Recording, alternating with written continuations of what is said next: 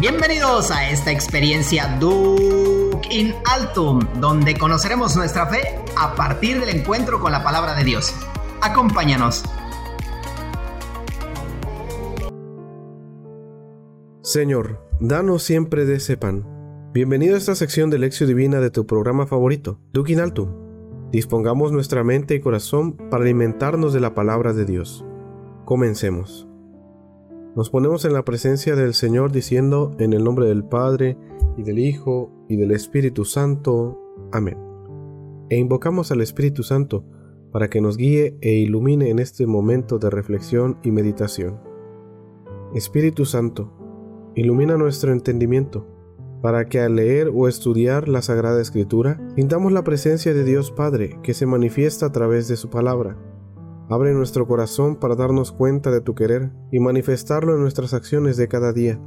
Instruyenos en tus sendas para que, teniendo en cuenta tu palabra, seamos signos de tu presencia en el mundo. Amén. Pues sé bienvenido una vez más a este momento de reflexión de la lección divina. Nos encontramos ya en el tercer domingo del tiempo de Pascua. Y este domingo analizaremos, reflexionaremos el Evangelio según San Juan en el capítulo 21 del versículo del 1 al 19. Así que nos disponemos para escuchar y para iniciar esta lección divina. Ya hemos invocado al Espíritu Santo, hemos pedido ayuda a Dios para que sea Él quien nos guíe. Iniciamos con este primer paso que es la lectura de la palabra de Dios. Te pido por favor que prestes mucha atención para que podamos escuchar fielmente lo que el Señor nos quiere decir en esta palabra. Del Santo Evangelio según San Juan. En aquel tiempo Jesús se les apareció otra vez a los discípulos, junto al lago de Tiberiades. Se les apareció de esta manera. Estaban juntos Simón Pedro, Tomás, llamado el gemelo, Natanael, el de Caná de Galilea, los hijos de Zebedeo y los otros dos discípulos. Simón Pedro les dijo, Voy a pescar. Ellos le respondieron, También nosotros vamos contigo. Salieron y se embarcaron, pero aquella noche no pescaron nada. Estaba amaneciendo cuando Jesús se le apareció en la orilla, pero los discípulos no lo reconocieron. Jesús les dijo, Muchachos, ¿han pescado algo? Ellos contestaron, No. Entonces Él les dijo, Echen la red a la derecha de la barca y encontrarán peces. Así lo hicieron, y luego ya no podían jalar la red de tantos pescados. Entonces el discípulo a quien amaba Jesús le dijo a Pedro, es el Señor. Tan pronto como Simón Pedro oyó decir que era el Señor, se anudó a la cintura la túnica, pues se la había quitado, y se tiró al agua. Los otros discípulos llegaron en la barca arrastrando la red con los pescados, pues no distaban de tierra más de cien metros. Tan pronto como saltaron a tierra, vieron unas brasas y sobre ellas un pescado y pan. Jesús les dijo, traigan algunos pescados de los que acaban de pescar. Entonces Simón Pedro subió a la barca y arrastró a la orilla la red, repleta de pescados. Eran 153, y a pesar de que eran tantos, no se rompió la red. Luego les dijo Jesús, vengan a almorzar. Y ninguno de los discípulos se atrevía a preguntarle, ¿quién eres? Porque ya sabían que era el Señor. Jesús se acercó, tomó el pan y se lo dio, y también el pescado. Esta fue la tercera vez que Jesús se apareció a sus discípulos después de resucitar de entre los muertos. Después de almorzar le preguntó Jesús a Simón Pedro, Simón, hijo de Juan, ¿me amas más que estos? Él le contestó, Sí, Señor, tú sabes que te quiero. Jesús le dijo, Apacienta mis corderos. Por segunda vez le preguntó, Simón, hijo de Juan, ¿me amas? Él le respondió, Sí, Señor, tú sabes que te quiero. Jesús le dijo, Pastorea mis ovejas. Por tercera vez le preguntó, Simón, hijo de Juan, ¿me quieres? Pedro se entristeció de que Jesús le hubiera preguntado por tercera vez si lo quería, y le contestó, Señor, tú lo sabes todo, tú bien sabes que te quiero. Jesús le dijo, apacienta a mis ovejas. Yo te aseguro, cuando eras joven, tú mismo te ceñías la ropa e ibas a donde querías. Pero cuando seas viejo, extenderás los brazos y otro te ceñirá y te llevará por donde no quieres. Esto lo dijo para indicarle con qué género de muerte había de glorificar a Dios. Después le dijo, Sígueme. Palabra del Señor. Gloria a ti, Señor Jesús. Recuerda que este primer momento de la lección es captar las ideas principales del Evangelio, es decir, qué quiere decir el texto en sí mismo. Puedes hacer algunas preguntas, buscar algunos personajes, algunas acciones, algunos verbos. Asimismo, podrías ayudarte de algún comentario bíblico que tú conozcas o que tengas a la mano o que puedas buscar en internet. A continuación, yo leeré el siguiente comentario para que nos sirva en el momento de la reflexión.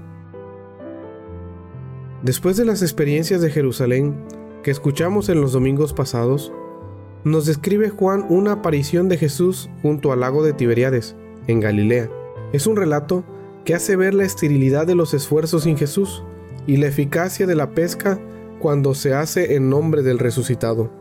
De allí que el encuentro con Jesús resucitado con sus discípulos junto al lago de Galilea está descrito con una intención catequética.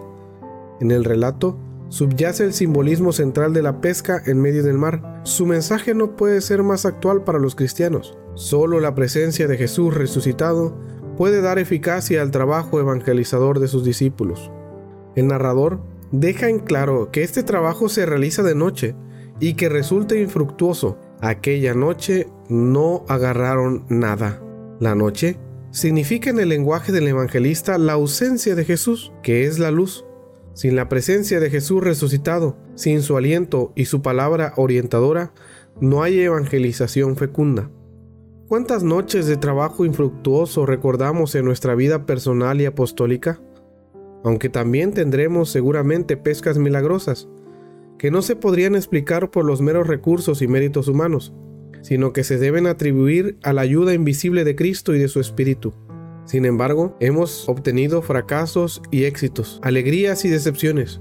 Podemos aprender la lección del Evangelio de hoy. Cuando estaba Jesús, los discípulos lograban una pesca admirable. Cuando no estaba, no conseguían nada. Igual nos pasa a nosotros. Es el resucitado que se nos aparece misteriosamente en su palabra, en su Eucaristía. En la presencia continua de nuestra existencia, Jesús hace eficaz nuestro trabajo. El aviso que dio a los suyos en la última cena vale también para nosotros. Sin mí no podéis hacer nada. El Evangelio nos llama a descubrir a Jesús en nuestras vidas y a llevarlo con nosotros a donde quiera que nosotros estemos. El evangelista Juan también incluye la escena del diálogo en que Jesús rehabilita, con delicadeza, a Pedro en su misión. A pesar del grave fallo que ha tenido de negarle tres veces, termina la escena con el anuncio del testimonio que más adelante habrá de dar Pedro en su muerte. Jesús le hace una pregunta muy importante a Pedro. ¿Me amas? Esta pregunta nos recuerda que todos los que nos decimos creyentes no las debemos de hacer y que la vitalidad de la fe no es un asunto de comprensión intelectual, sino de amor a Jesucristo. Es el amor lo que permite a Pedro entrar en una relación viva con Cristo resucitado y lo que nos puede introducir también a nosotros en el misterio cristiano. El que no ama apenas puede entender algo acerca de la fe cristiana. No hemos de olvidar que el amor brota en nosotros cuando comenzamos a abrirnos a otra persona, en una actitud de confianza y entrega que va siempre más allá de razones, pruebas y demostraciones. De alguna manera, amar es siempre aventurarse en el otro. Este amor a Jesús no reprime ni destruye nuestro amor a las personas. Al contrario, es justamente el que puede darle su verdadera hondura, liberándolo de la mediocridad y la mentira. Cuando se vive en comunión con Cristo, es más fácil descubrir que eso que llamamos amor no es muchas veces sino un egoísmo sensato y calculador de quien sabe comportarse habitualmente sin arraigarse nunca a amar con generosidad total. Pedro, un poco presuntuoso, había afirmado en la última cena que aunque todos abandonaran a Jesús, él no lo abandonaría, que le seguiría hasta la muerte, pero luego le negó tres veces, jurando que ni le conocía. Eso él lo recordaba bien y lo sabían también sus compañeros apóstoles. Podemos pensar, ¿cuál sería la actitud de duda o de temor con que se enfrentaría al resucitado? Pero Jesús nos da una lección magistral de tolerancia y perdón. Le pregunta sencillamente, Pedro, ¿me amas más que estos? Y Pedro contesta con humildad, Señor, tú sabes que te quiero. Se cuida mucho de no añadir más que los demás. Pedro, el impulsivo, el que a pesar de sus defectos quería de veras a Jesús, tuvo aquí la ocasión de reparar su triple negación con una triple profesión de fe y de amor. Jesús le rehabilita delante de todos con exquisita delicadeza. Apacienta mis corderos, apacienta mis ovejas. A partir de aquí, como vemos en el libro de los Hechos de los Apóstoles, Pedro dará testimonio de Jesús ante el pueblo y ante los tribunales, en la cárcel y finalmente con su martirio en Roma. Cada uno de nosotros puede agradecer al Señor que nos perdone nuestras debilidades. En estos días de Pascua, seguramente hemos renovado nuestra profesión de fe en Cristo y hemos celebrado con gozo su victoria. Nosotros nos sentimos con frecuencia pescadores que se fatigan trabajando de noche y sin pescar nada. Es fácil sentir entonces la tentación de que la vida es una pasión inútil. Se nos olvida que a todos nos espera ese Cristo que vive resucitado en la orilla de la vida eterna. Por eso, mientras nos afanamos en medio del mar de la vida, tenemos puesta nuestra mirada en ese resucitado que nos espera en la orilla, para invitarnos a saciar por fin toda nuestra hambre de felicidad, y para que nos invite y nos diga, vengan a comer. A continuación, seguiremos con el momento de la meditación. Puede servirte este comentario que te he leído o pueden servirte tal vez otras experiencias personales que tú has tenido. Es por eso que en este momento de la meditación es un momento de preguntarnos qué me dice a mí el texto. Es momento de responder algunas preguntas. Yo te diré las siguientes para que te ayuden en la meditación. Hoy también te pregunta Jesús, ¿Me amas? ¿Cómo es mi amor a Jesús? ¿Y cómo es mi amor a mis hermanos? Jesús ha perdonado a Pedro y le ha restituido su confianza. ¿Somos imitadores de Jesús también en esto? ¿O somos intransigentes con los demás? También hoy Jesús te hace el mismo llamado que a Pedro, sígueme. ¿Lo estás siguiendo? ¿Y cómo es ese seguimiento del Maestro? Pasemos ahora al momento de la oración. Este momento es responderle al Señor, que nos habla por medio de su palabra. Es decir, ¿qué me hace decir el texto? Y recuerda que la oración más bella y más limpia es la que brota del corazón. Acompáñame con la siguiente oración para ir concluyendo este momento de reflexión. Señor Jesús, creo en ti y quiero amarte. En muchas ocasiones no sé cómo o las ocupaciones me impiden entregarme a ti y a tu amor. Enséñame, Señor, a amarte y a seguirte. Enséñame cómo se es discípulo tuyo, capaz de ir a la cruz por amor a ti y capaz de vivir la cruz de cada día, amando aún a aquellos que pienso que no podría amar. Amén. Pasamos ahora al último momento de la lección divina, que es la contemplación. En este momento puede servirnos repetir la siguiente frase. Te alabaré, Señor, eternamente. Repítela conmigo. Te alabaré, Señor, eternamente. Concluimos nuestra lección divina diciendo, Gloria al Padre y al Hijo y al Espíritu Santo, como era en el principio, ahora y siempre, por los siglos de los siglos. Amén. Gracias por acompañarnos en esta lección divina. Los esperamos el siguiente episodio y recuerda, Laudetur Jesus Christus. Alabado sea Jesucristo. Hasta la próxima.